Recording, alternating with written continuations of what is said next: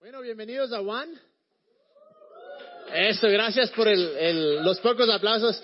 Pero vean, qué, qué hermoso es, es, verle martes tras martes. La semana pasada no pude estar, pero igual mis pensamientos estaban acá. Y, y más que nada, eh, he estado pensando mucho en esta serie porque yo sí quiero que en verdad este año sea diferente. O sea, yo quiero que personalmente en mi vida sea diferente, sea no, que no llegue al siguiente año y poder decir, chuta, pasó un año más, sino que en verdad puede haber un cambio.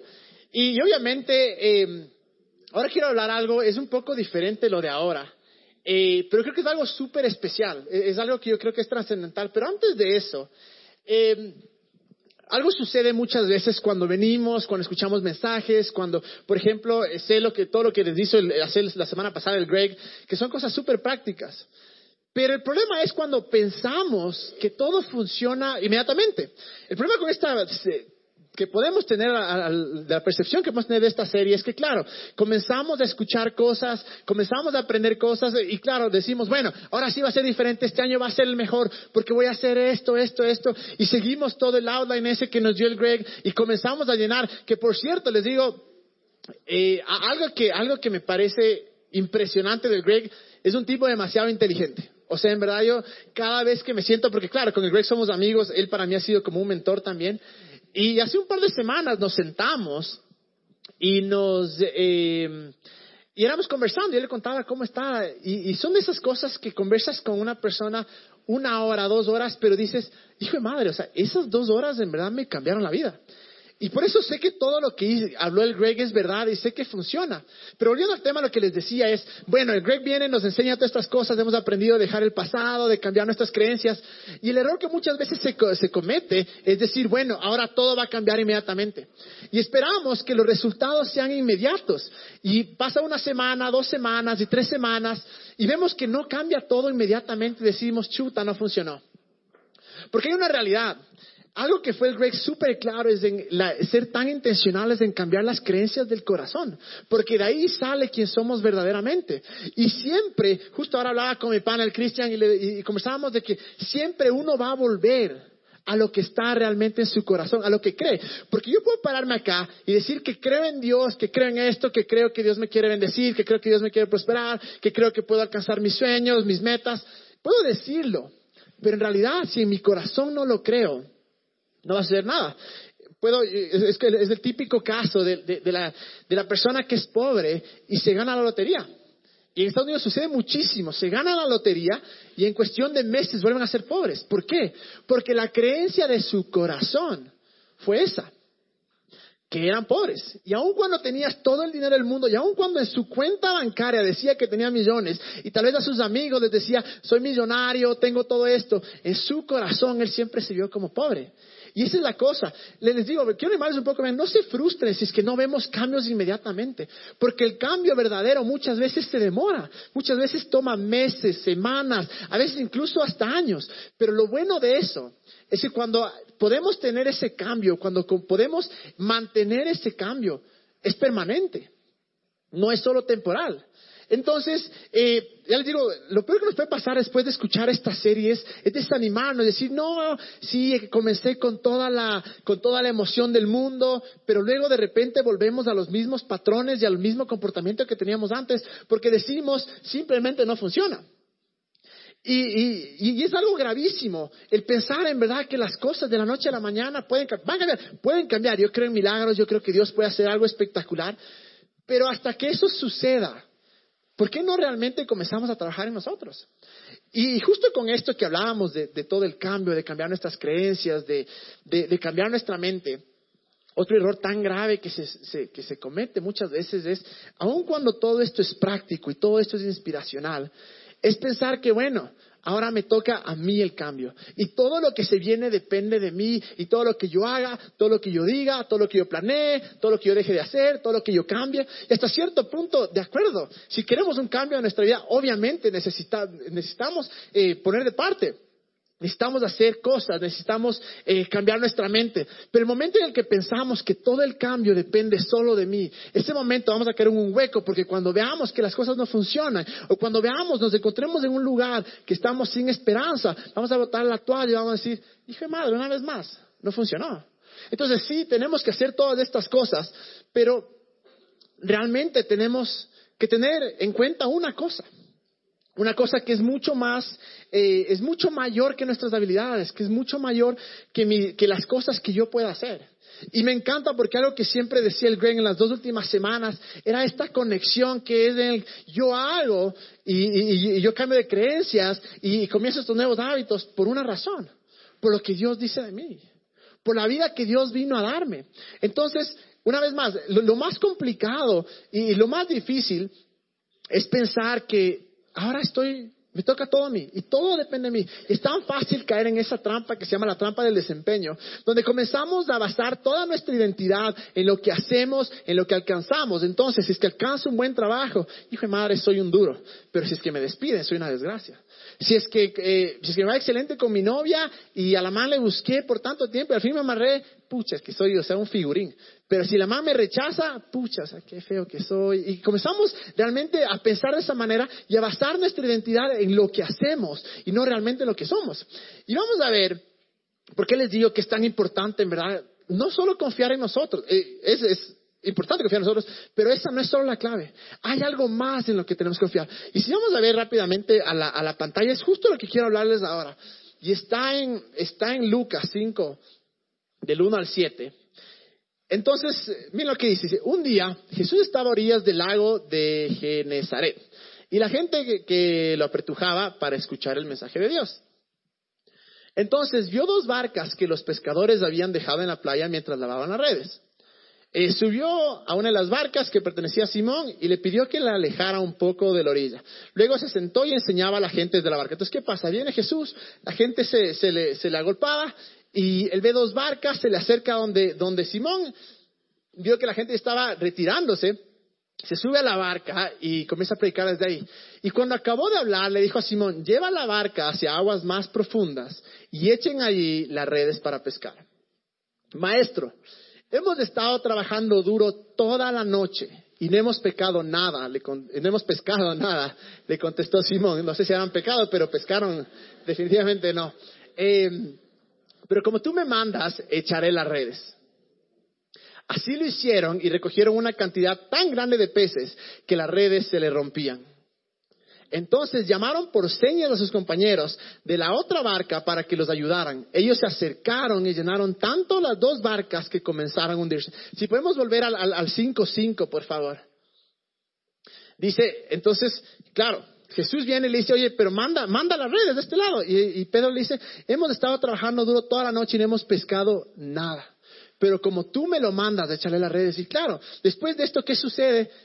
Tanta, tanto, tanto pescaron que tuvieron que llamar a los amigos y llamar redes. Yo creo que muchas veces nos encontramos en esta, en esta situación en nuestra vida, porque lo más, lo más eh, algo que es súper peligroso es dejar que las circunstancias Primero que nos definan quiénes somos y definan nuestras creencias también. Entonces está Pedro y es como muchos de nosotros. Hemos intentado una cosa vez tras vez tras vez y es año tras año tras año. Y como ya hemos hablado desde el comienzo, y es nuevas resoluciones y nuevas metas y ahora sí va a pasar y ahora va a ser diferente y al final no llega. Y muchas veces uno se frustra. Entonces viene Jesús y le dice, a ver, vamos a hacer esto. Y Pedro le dice, imagino, eh, el man al haber estado ya cansado, de haber estado, eh, eh, ¿cómo se llama? Eh, desanimado, de haber estado triste. ¿Quién sabe lo que pasó todo ese día? Y le dice, ¿sabes qué? En verdad ya, ya he mandado todo esto. Ahora tenemos que entender una cosa también. Pedro no era judío. Él fue llamado a los gentiles. Entonces, probablemente que la persona que se llama el Mesías se le acerque y le diga, o el maestro, el Hijo de Dios, se le acerque y le diga, eh, o sea, se sube primero en el barco y luego que le diga, oye, anda y lanza las redes, imagino que le habría choqueado. Pero en la mente de Pedro, tal vez él decía, ¿sabes qué? He tratado esto, estás mal. Y muchas veces somos nosotros de la misma manera. He aplicado para este trabajo, he intentado esto vez tras vez, vez tras vez. Pero nos hemos olvidado de un factor tan importante que es el factor Dios. Por eso cuando Pedro dice, pero en tu nombre o a tus palabras, hay una versión que dice, eh, de acuerdo a lo que tú me dices, voy a echar las redes. Y el resultado es así de imaginante, de, impresionante. Y es por eso yo creo que, que puede, que este año puede ser diferente. Porque si nosotros dejamos de, de, confiar solo en nosotros, hacemos nuestra parte, definitivamente. Eso, porque la fe se trata de eso. La Biblia dice que la fe sin obras es muerta. Pero hacemos nuestra parte de decir, voy eh, a hacer todo lo que yo tenga que hacer, pero voy a dejar en verdad que haya alguien que me ayude. Voy a dejar que alguien los resultados y es Jesús. Y lo impresionante de esto es que después, eh, para finalizar esta historia, eh, Pedro termina siendo uno de los discípulos. Jesús le dice, ven, ahora pescaste, pero te voy a enseñar a ser pescador de hombres. Es impresionante cómo la perspectiva de, Pedro que tenía de Dios, que tenía de Jesús, tal vez él le veía como una persona lejana, como una persona a la cual no soy digno, una persona que no me merezco estar con él, pero de repente viene, le hace un milagro sin merecerse absolutamente nada, sin ni siquiera pedirle, pero Jesús sabía la necesidad y le dice, toma, manda esto, te bendigo. Y, y ese rato, de cierta manera, Pedro se convierte, su corazón cambia hacia Jesús y le dice, sí, te voy a seguir donde quiera que tú vayas. Y ese es el corazón que cambió y lo justo que quiero hablar ahora es esto, es de, dejar que nuestro corazón sea cambiado para Jesús. Y sí, cuando uno conoce a Jesús, cuando uno, eh, la, Biblia dice, había una, profecía que decía, me parece que es de Oseas, que decía que eh, y en aquel tiempo, hablando de después de Jesús, después de que Jesús venga, Él nos dará un nuevo corazón, un corazón de carne y no de piedra. Entonces, cuando hemos recibido a Jesús, Sí, en efecto, tenemos un nuevo corazón, pero lo que me refiero no es a lo que Jesús nos ha dado, pero la perspectiva y la, y la imagen que nosotros tenemos de Dios. Y cambiar un corazón para Dios. Que dejemos de verle de la misma manera que le hemos visto, o que dejemos, o que no dejemos que las circunstancias nos definan quién es Dios. Porque es tan fácil hacer que todo lo de afuera defina quién es Dios. Es tan fácil hacer que las circunstancias que me han pasado, que mis problemas, que lo que me han dicho, que lo que me han enseñado, defina el Dios que yo creo. Y cuando, cuando, caemos en ese punto en el que dejamos que, que, todo lo externo defina quién es Dios y no dejamos que Dios se defina a sí mismo por lo que dice acá, Comenzamos a vivir una ilusión, porque todo lo que hagamos va a ser con, eh, proyección hacia esa imagen que yo tengo de Dios, o hacia esa perspectiva que yo tengo de Dios. Si mi perspectiva es Dios me manda enfermedades o me manda cosas para enseñarme, cada vez que yo esté por problemas, mi pensamiento no va a ser gracias Dios porque eres un buen padre y tú me ayudas, sino va a ser Dios que quieres enseñarme ahora. Y claro, poco a poco eso lleva a que nuestro corazón se endurezca. Y lo que quiero hablar ahora es esto, es lo que Pedro tuvo en ese momento, que es un nuevo corazón hacia Dios. Una nueva manera de ver de Dios o una nueva confianza en la que nosotros podemos eh, decir Dios, aquí estoy. Porque la pregunta en verdad que deberíamos hacernos todos los días de nuestra vida, y estoy 100% a favor de planificar, la Biblia es bien clara, dice, eh, el, que, el que no planifica en verdad, está preparándose para el fracaso. Jesús dio la parábola del que comienza a construir una casa y no ve los costos, eh, no sirve de nada. Entonces, es obvio que tenemos que planificar, es obvio que tenemos eh, que tener una visión. La Biblia también dice que el pueblo sin visión eh, muere. Pero el punto más allá de eso es, cuando yo veo la visión de mi vida, cuando yo veo el sueño de mi corazón, la pregunta es, ¿dónde está Dios en eso? ¿Cómo encaja Dios en eso? Porque muchas veces nos hemos olvidado de crear un espacio para que Dios venga y sea Él el que cumple nuestros sueños, o para que sea Dios nuestro sueño en sí, o para que sea Dios el que nos coge la mano y nos lleva hacia adelante a cumplir los sueños. Y tantas veces lo que sucede es esto. Y, todo una vez más va de acuerdo a lo que tú crees de Dios. muchas veces hacemos esto. Decimos, bueno, este es mi sueño, este es lo que yo voy a hacer y no me importa lo que nadie me diga. Así es que voy a seguir de esta manera y bueno, Dios, si es que quieres me bendice, si no, qué pena. Pero el otro extremo también es, no, esto es lo que yo deseo, pero en verdad eso no es, eh, eh, eh, todo lo que yo quiero está mal, así es que tiene que ser lo contrario, lo opuesto, lo que no me gusta es lo que va a hacer Dios. Porque yo he conocido a personas así. Una persona una vez me dijo esto, me dijo, ¿quieres saber la voluntad de Dios? ¿Qué es lo que más odias, lo que menos te gusta? Eso es lo que quiere Dios para ti. Hijo de madre, yo decía, brother, con razón eres tan amargado, porque el man era, pasaba amargado. Entonces, nuestra creencia, nuestra perspectiva, nuestra definición de Dios nos va a llevar, en verdad, a, tomar acciones. Pero en verdad, si nosotros llegamos, porque el problema con los seres humanos es este, nos vamos a los extremos pasa una nueva cosa, viene una nueva, una nueva, por ahí salen las noticias, ¿sabes qué? Eh, la leche que sí es cancerígena. Hijo de madre, todos acá. Nadie toma leche nunca más. Pucha, le dicen, no sabes qué, la leche nació cancerígena, cancerígena, es bueno para los huesos. Todos vienen acá, todo leche. Y este problema con seres humanos, en verdad, nos tendemos a ir a los extremos, pero yo creo que la Biblia, en verdad, habla, es, es, es, de cierta manera balanceada. ¿Y a qué me refiero con balanceada? Con esto mismo, que sí Dios pone nuestros deseos de nuestro corazón. Y no es que vamos a hacer lo que nos odia. Pero también es la otra parte de poder decir, Dios, tú pusiste un deseo en mi corazón, pero yo voy a hacer, voy a abrir este espacio en mi vida para que tú seas parte de esto, para que en todos los planes que yo tenga te considere a ti primero. Y no necesariamente todo lo que yo quiero, todo lo que yo anhelo, sino Jesús, Dios, ¿dónde estás en esto? Y una pregunta válida que en verdad deberíamos hacernos eh, todos los días. Y tan sencilla como decir, Dios, ¿qué quieres hacer conmigo? ¿Qué quieres hacer con mi vida? Porque si la Biblia nos habla de que Dios tiene un gran plan y el Greg News nos ha hablado de esto vez tras vez, la pregunta es, Dios, ¿Qué quieres tú hacer con mi vida? Y podemos tomar dos posturas. La una postura, como les digo, la que digo y hago, bueno, voy a hacer todo yo solo, todo yo solo, y es que Dios quiere bendecirlo bien, si no voy a seguir. O la otra postura de que voy a hacer todo lo contrario de lo que está en mi corazón. Pero de eso no se trata. Lo que se trata en verdad de escoger y ver a nuestra vida y decir, voy a abrir un lugar, voy a dejar un gran espacio para que Dios sea mi Padre, para que Dios sea Dios y para que Dios sea el que me guíe en cada camino, en cada paso que, que yo doy. Y esa es la clave en verdad que para este año creo yo, que poder decir, Dios estoy dispuesto a entregarte absolutamente todo. Pero el temor en entregarle nuestra vida a Dios y entregarle todo y dejar todo, eh, todo atrás viene de dos cosas. La una de nuestras experiencias, porque tal vez decimos, en el pasado yo le entregué a Dios, en el pasado yo confié en Dios, pero me falló. O la otra es mis creencias. Creo, y yo creo que muchos hemos estado acá, tal vez no lo admitimos, pero tal vez dentro de nuestro corazón decimos, si es que yo le entrego a Dios, Él va a cambiar mis planes. Si es que yo le entrego a Dios, Él no me va a dar lo mejor.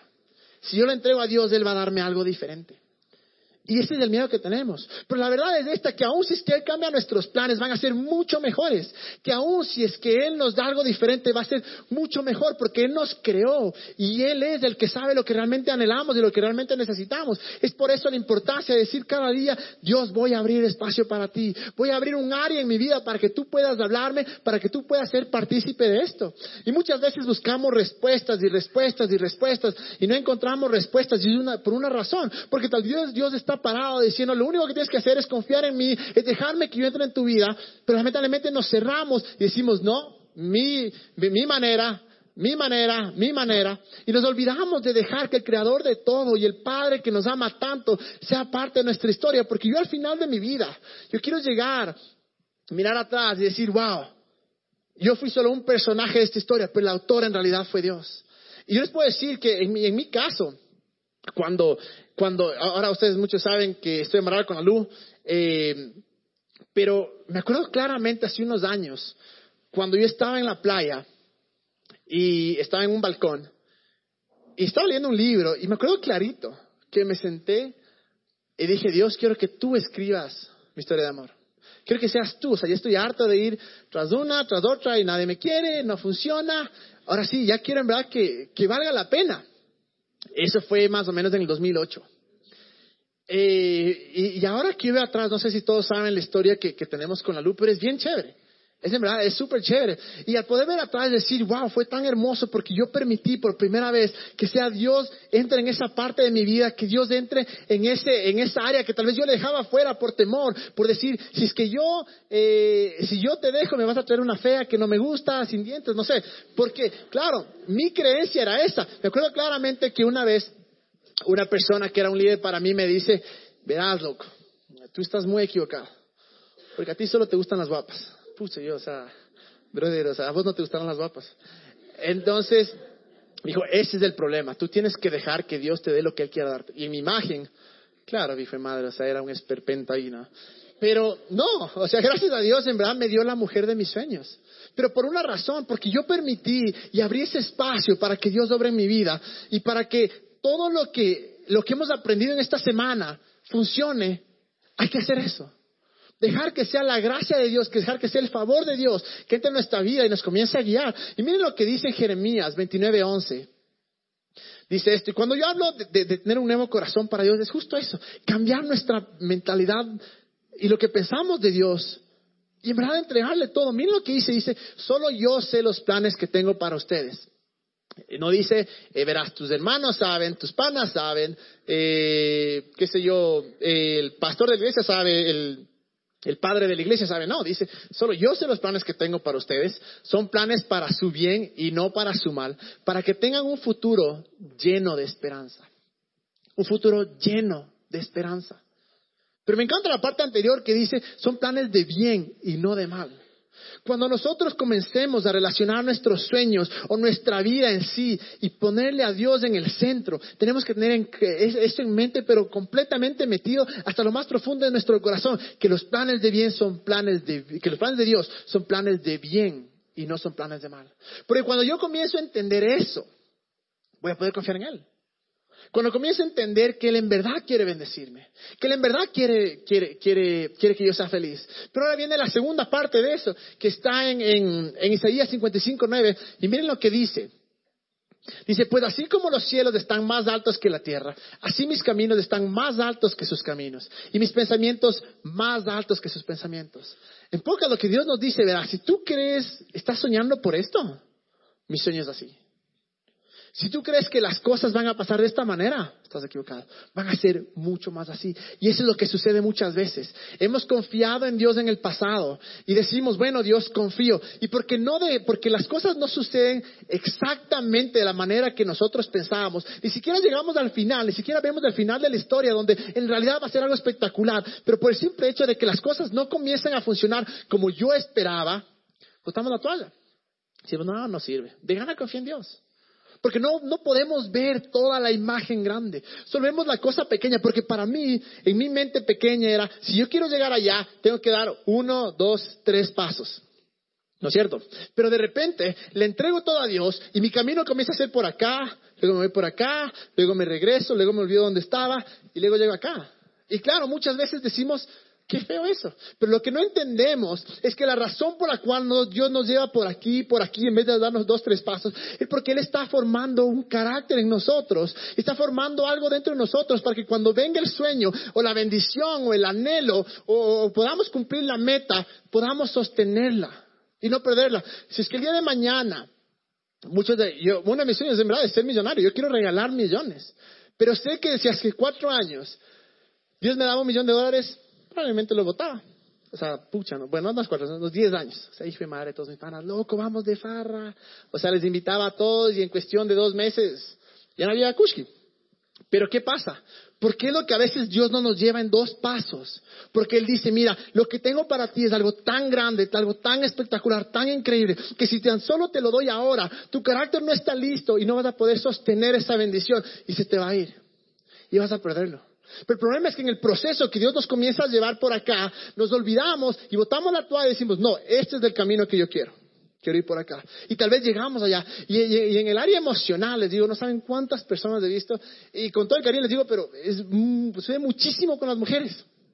Se esperan, o sea, han, han, han, orado y han soñado con un hombre que les trate bien, que les respete, que les honre, que les trate como princesas, una persona que cree en Dios. Y claro, pasan los años, 23 años, 25 años, 28 años, ya los pobres ya están sufriendo. 30 años. Y claro, ¿qué haces? No, hijo de madre, ya esperé. O sea, porque yo nos estaba trayendo por acá, estaba preparándonos para que el momento que llegue eso sea espectacular. Pero el problema es que estamos aquí, realmente a un pasito de llegar, y decimos, no, me regreso y voy a hacer. Y terminan amarrados o casados con unos o unas que uno dice, hijo madre, realmente no te valoras. No saben cuántos divorcios he visto. Y no es para meterles eh, miedo, ¿no? O sea, es verdad. ¿Cuántos divorcios he visto de personas que esperaron y esperaron y esperaron y de repente dijeron, no, está muy largo el camino, voy con el primero que venga. Y eso sucede. Y es lo que quiero esta noche, en verdad, que con nosotros comencemos a, a entender esto, que podemos tener un nuevo corazón hacia Dios. Es una nueva confianza, una nueva creencia, decir, Dios, tú eres bueno. Dios, tú tienes lo mejor para mí y tus planes son más altos que los míos. Porque miren lo que dijo Jesús en Marcos 8:35. Y, y, las cosas que decía Jesús en verdad eran, eran súper controversiales. O sea, imagínense, claro, si es que tú no crees que Jesús es Dios, si no crees que es eh, el Hijo de Dios, viene un man en la calle, imagínense solo esto, un man en la calle se para, eh, están por ahí, qué sé yo, en la Plaza Folla y en una esquina un man se para y podemos poner el versículo. Y te dice, a ver, el que quiere salvar su vida, la perderá. Pero el que pierde su, causa por, su vida por, por mi causa y por el Evangelio, la salvará. O sea, se te para y te dice, verás, si quieres vivir, te vas a morir. pero si quieres morirte eh, por causa mía, vas a salvar tu vida. O sea, es algo extremadamente controversial. O sea, hoy por hoy, imagínese a alguien que haga eso. O sea, imagínese o al Mashi o a Donald Trump o cualquiera, cualquier persona ahí diciendo, vean, yo soy la respuesta. Obviamente sales corriendo y dices, brother, o sea, pero ni de chiste. Pero es justo lo que nos dice Dios. Dice, el que quiere salvar su vida la perderá. Pongámosle de nuevo, porfa. Eh, pero el que pierda su vida por mi causa y por el Evangelio la salvará. ¿A qué se refiere? Lo que está diciendo es, el que quiera vivir en sus propios planes, no le va a ir bien. Pero el que dice, no, voy a negar mi vida y voy a vivir todo para ti. Vamos a encontrar felicidad. Vamos a salvar. Y miren lo que dice luego Pablo, que es un versículo bastante similar en, en Filipenses. Ahora, tenemos que entender que Pablo, sean o no sean creyentes, eso no quita el hecho de que Pablo haya sido un ícono en la historia. Todo lo que, toda la gente creyente, sean católicos, eh, cristianos, evangélicos, como se les llame, eh, han ido a este libro. Y ha sido escrito la gran mayoría del Nuevo Testamento por Pablo. Es decir, es una persona de éxito que alcanzó miles de cosas. Y miren lo que dice. Dice, porque para mí el vivir es Cristo y el morir es ganancia. Después de todo lo que él había alcanzado. Porque si alguien fue exitoso en lo que hacía, en lo que tenía que hacer, fue él. Y coge y dice eso, porque para mí el vivir es Cristo y el morir es ganancia. De cierta manera, Pablo entendía eso, que si yo puedo vivir y alcanzar absolutamente todas estas cosas sin Jesús, voy a morir. Pero, si es que decido morir y entregarle mi vida a Dios, que es una metáfora, ¿no? y entregarle mi vida a Dios y darle todos mis sueños, todos mis deseos a Cristo, esa es ganancia.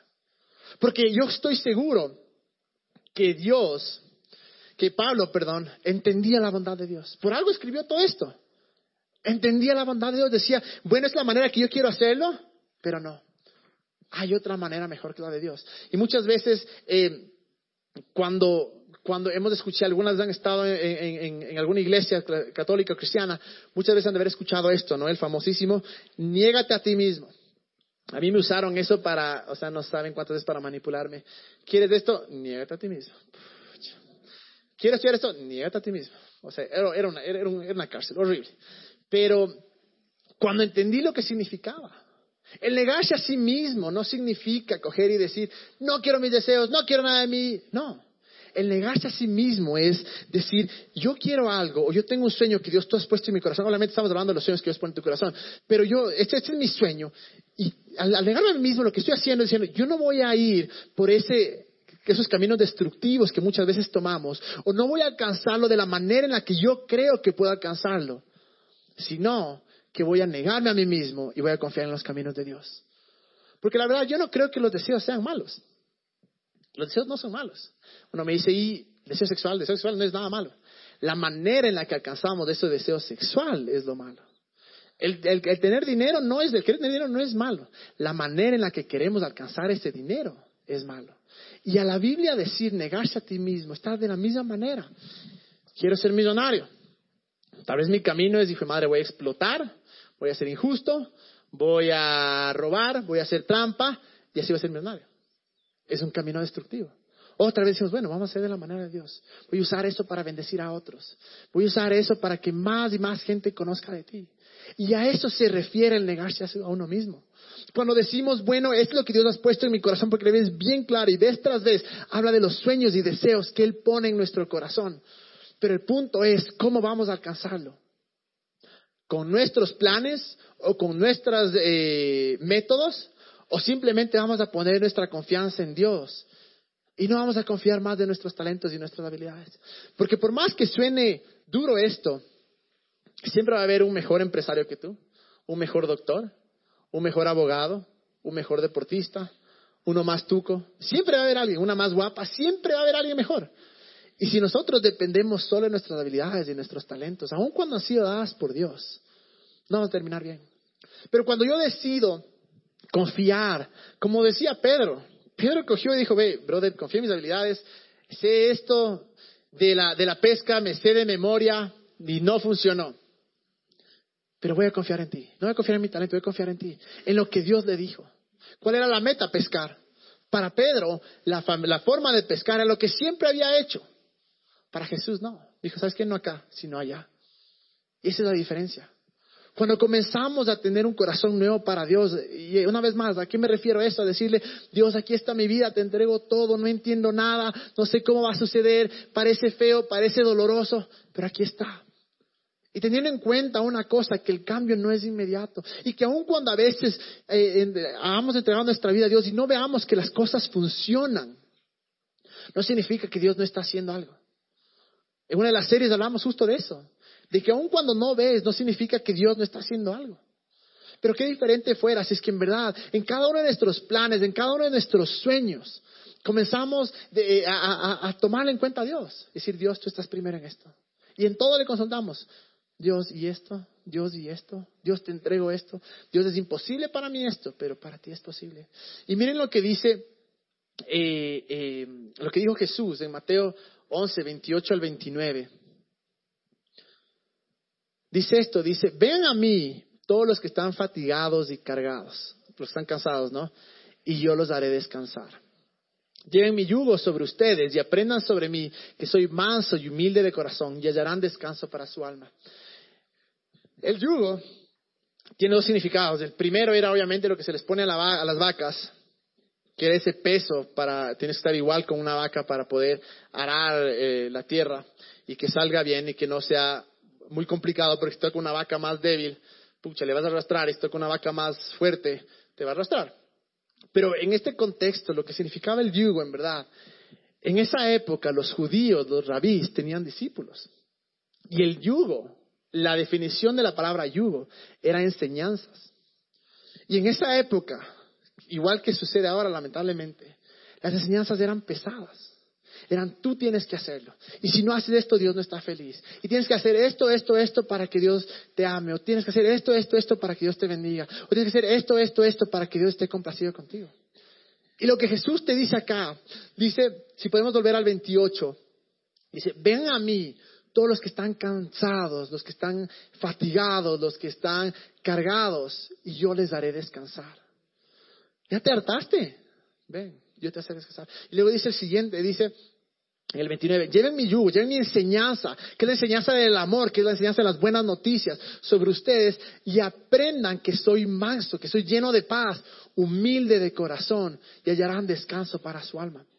Lo que está sucediendo acá es que Jesús nos está dando una invitación y nos está diciendo, deja, trae todo lo malo, trae todo lo pesado, todo lo que te ha agobiado, todo lo que te, te ha fregado y te tiene como estás en todo este tiempo, tráelo y en regreso yo te voy a dar mi paz. En regreso yo te voy a dar mi descanso. Y de eso se trata el Evangelio. Que yo cambio mi vida por otra más. Que yo cambio mis cosas malas por algo bueno. Que yo entrego todo lo que soy por algo mucho mejor. Y es por eso que a Jesús, claro, le, mataron por, por, por, por, frases como esta. Es decir, ven, o sea, tráeme todo lo malo, todo lo que te tiene hecho pedazos y yo te voy a hacer descansar. Y muchos de nosotros llegamos con esa carga eh, respecto a Dios. Y, es difícil, lo hemos vivido eh, tanto tiempo eh, tratando de complacerle a Dios, tratando de hacer que Dios sea feliz, tratando de hacer que Dios no me maldiga o que Dios no me castigue, porque es la teología que tenemos. Pero viene Jesús y dice, mira, todas estas son yugos, todas esas enseñanzas, olvídate. Mi carga es ligera, mi carga es fácil. Yo te amo. Yo quiero verte feliz. O por el otro lado dices, he intentado todo esto vez tras vez tras vez, año tras año tras año, y sigo soltera, o sigo pobre, o sigo enfermo. ¿Y qué es lo que te dice Dios? Dice, todo esto que te ha cansado, tráeme a mí. Es por eso tan importante tener un nuevo corazón para Dios, que es decir, ¿sabes qué? Esto pensaba, esto me han dicho mis experiencias. Porque una vez más, vean, jamás dejemos que nuestras experiencias nos digan quién es Dios. Si no está escrito acá, es una experiencia más. Pero hagamos que quien es Dios de nuestra vida comience en realidad a dictaminar nuestras experiencias. Y voy a pedir que la banda suba. Porque cuando empezamos a entender esto, cuando comenzamos a entender que nuestra vida sin nuestro Creador no funciona, que aun cuando haya tantas cosas por delante, aun cuando haya tantos sueños, y aun cuando sepamos cómo hacer absolutamente todo, estemos preparados, la felicidad no va a venir. La Biblia dice esto, dice que la bendición de Dios trae riqueza y no añade tristeza con ella. ella obviamente aplica para lo material, pero también aplica para todas las bendiciones. De nada nos sirve tener el mejor trabajo, tener el mejor trabajo de, del mundo si es que he dejado de lado a mi familia. De nada me sirve alcanzar, qué sé yo, ser eh, el mejor abogado y haber ganado tantos casos si llego a una casa donde no tengo familia. De nada me sirve eso. La bendición de Dios atrae, trae riqueza y no añade tristeza. La manera de hacer que nuestra vida nunca se desvíe, o más que nada que de poder en verdad alcanzar la paz y el gozo que anhelamos. Es cuando comenzamos a abrir nuestra vida y cuando comenzamos a permitir que Dios esté en nuestra vida. Y, la cosa es esta, porque muchas veces nosotros creemos la una parte que es el amor mío por Dios, el amor mío por Dios, y se trata de cuánto yo le amo, y de cuánto yo hago por Él, y de cuánto eh, me he sacrificado por Él, que es caer en la ley. Pero por el otro lado, la gracia, muchas veces lo que sucede es, bueno, solo se trata del amor de Dios y yo no tengo que hacer nada, y es solo su amor, su amor, su amor, su amor, y hasta cierto punto es verdad. Pero el amor de Dios jamás va a alcanzar la meta o el propósito de nuestras vidas, y jamás va a producir todos los atributos o todas las bendiciones que tiene para nosotros, a menos que lo aceptemos, que confiemos en ese amor y más que nada, que seamos recíprocos. Por ejemplo, en el caso de, de la luz, de mi novia, de nada sirve que ella, yo saber que me ama, me ama, me ama, me ama, me ama, me ama. Espectacular, pero eso de cierta manera no cambia por completo mi vida. No es sino hasta que yo decido aceptar ese amor, que yo decido em, confiar en ese amor y que yo decido ser recíproco en ese amor. Y comienzo yo a dar amor. Y comienzo a amarle a la luz. Y comienzo a enamorarme, y comienzo a enamorarle. Y es espectacular, porque sé que a todos les ha pasado que hay una persona que se muere, se muere por ti y da la vida. Pero vos no quieres saber nada. Te da hasta pena. Y claro, ¿en qué cambia a ti? Nada. No cambia nada. Pero cuando viene alguien que te ama, te ama, y lo aceptas, y comienzas a devolver ese amor, comienzas a aceptar ese amor, comienza a, traer ese fruto. Y nuestra vida cambia. Y sí, todo se trata del amor de Dios, todo se trata de cuánto Él me ama, pero no va a pasar nada o, no va a tener el, no va a cumplir la meta. Hasta que no nos enamoremos de Él. Hasta que no decidamos bajar nuestras armas o, nuestras estrategias o nuestros planes o, nuestras murallas. Porque el amor de Dios puede estar ahí. Y va a estar ahí siempre, sin importar lo que hagamos, sin importar a dónde vayamos, sin importar lo que digamos, lo que pensemos. El amor de Dios jamás se va a ir. Pero cuando yo decido aceptar eso, cuando yo decido aceptar ese amor y comienzo a ser recíproco, comienzo a amar a Dios. Comienzo a vivir por Él. Comienzo a entregarle todo, sin importar lo que entienda y lo que no entienda. Ahí es cuando mi corazón en verdad comienza a vivir. Cuando yo en verdad comienzo a vivir. Y una vez más, yo creo en verdad que jamás la meta del amor de Dios jamás va a ser completa en nuestras vidas. Hasta que no sea una cosa, que nos enamoremos de Él. Una vez leí un libro que se llama Blue Like Jazz, de los mejores libros. Si alguna vez encuentran ese libro, vean, por Dios, vean. Pero este man dice, el mayor milagro en la vida de un ser humano es cuando se enamora de Jesús.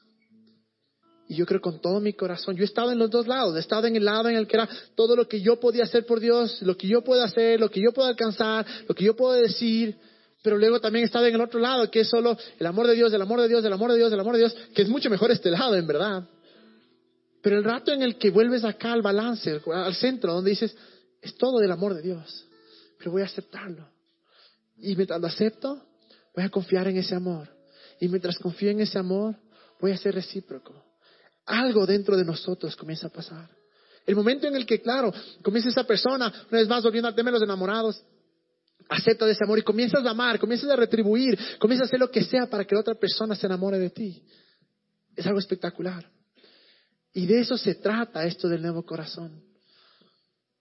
Que nuestro corazón sea nuevo para Dios. Y a lo que me refiero, eh, sí, Dios nos dio una vez más un nuevo corazón, pero es decir, voy a tener una diferente perspectiva. Hasta este año he corrido, o tal vez hasta este año en verdad no le he entregado todo por completo, por temor, por malas experiencias.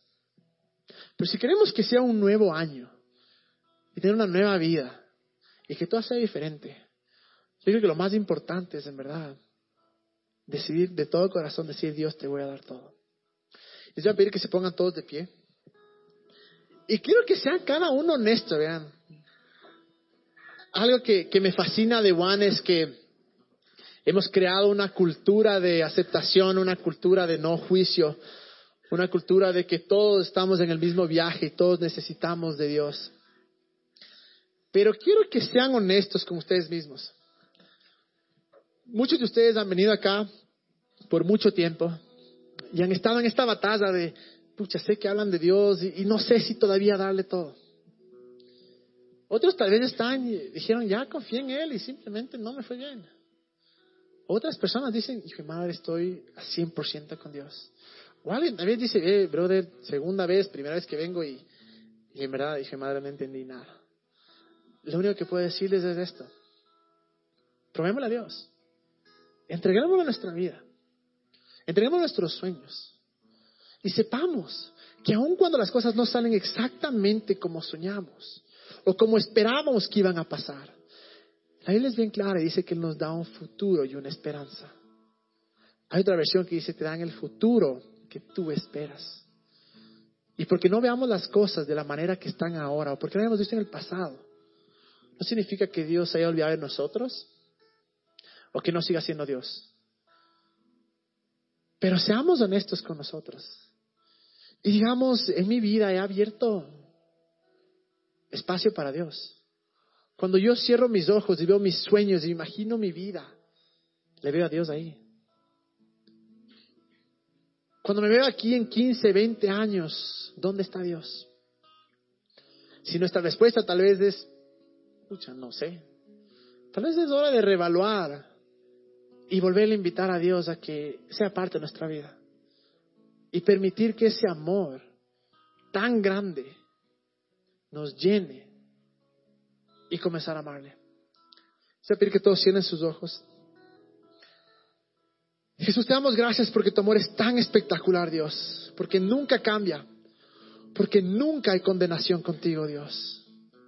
Porque no importa cuántas veces hemos fallado, cuántas veces te hemos negado, cuántas veces te hemos eh, insultado, nos hemos enojado contigo, tú estás ahí, Dios. Aun cuando no hemos sido fieles, aun cuando no hemos tenido fe, tú sigues siendo fiel, tú nos sigues amando, Dios. Y en esta noche, Dios, yo oro Ayúdanos en verdad a entregar todo, Señor. Ayúdanos, Dios, a, creer esa promesa y aceptar este regalo tuyo de, poder entregarte todas nuestras cargas, de poder entregarte todas las, las cosas buenas y malas, sabiendo que tú vas a traer descanso, Dios. Y te doy gracias, Señor, porque tú eres bueno, Dios. Y como decía, muchos de ustedes han estado viniendo por mucho tiempo y no le han entregado todavía su vida a Dios por diferentes razones. Pero ahora tal vez en la noche. O tal vez muchos de ustedes se, se han enojado con Dios o se han apartado o se han sentido que les ha fallado. Tal vez hoy es la noche, en verdad, de, de creer que Él está ahí con nosotros. Y les voy a invitar a que todos hagamos esta oración. Es una oración que está en la Biblia, que es para entregarle nuestra vida a Dios. Me acuerdo claramente, era en el 2000, yo hice esta oración. Había hecho miles de veces, pero nunca la creí. Pero el día en el que creí, yo salí de ese lugar diciendo mi vida es diferente. Mi vida nunca más va a ser la misma. Así es que los que tienen en su corazón hacer eso, ya las has hecho, no importa, puedes repetir igual, pero quiero que repitan en, voz alta esto y más que nada que lo crean. Es, algo simbólico, es algo de decir, Dios, te entrego todo lo que yo soy, te entrego todos mis planes. Es que si tú estás con, quieres hacer esto y quieres, en verdad dices, ve, corrido o intentado, pero ahora es la noche. Vamos a repetir todo esto, pero creámoslo de corazón. Y digan, Señor Jesús, Gracias por tu amor. Gracias porque aun cuando no me merezco nada, me has dado todo. Ya no quiero vivir sin ti, Dios. Ya no quiero hacer mis propios planes. Ya no quiero vivir mi propia vida. Quiero entregarte todo. Reconozco que eres el Hijo de Dios, que moriste por mí y que resucitaste. Te entrego todo lo que soy. Y te doy gracias porque nunca me vas a abandonar. En el nombre de Jesús. Amén. Es una oración tan sencilla, pero tan importante el decirle Dios, te entrego todo. Y no importa cuántas veces les hemos entregado todo, no es malo decirle una vez más, Dios, te entrego todo. Y vamos a adorarle. Mientras le adoramos, tengamos esa promesa en mente. Que Jesús dice, vean a mí los que estén cansados y cargados y yo les voy a hacer descansar. ¿Estás cansada de la misma vida siempre? Entrégale. ¿Estás cansado de algunas desilusiones, de la misma frustración? Entrégale. Y adorémosle en verdad. Dejemos que sea Dios el que gobierna nuestra vida y el que gobierna nuestro corazón.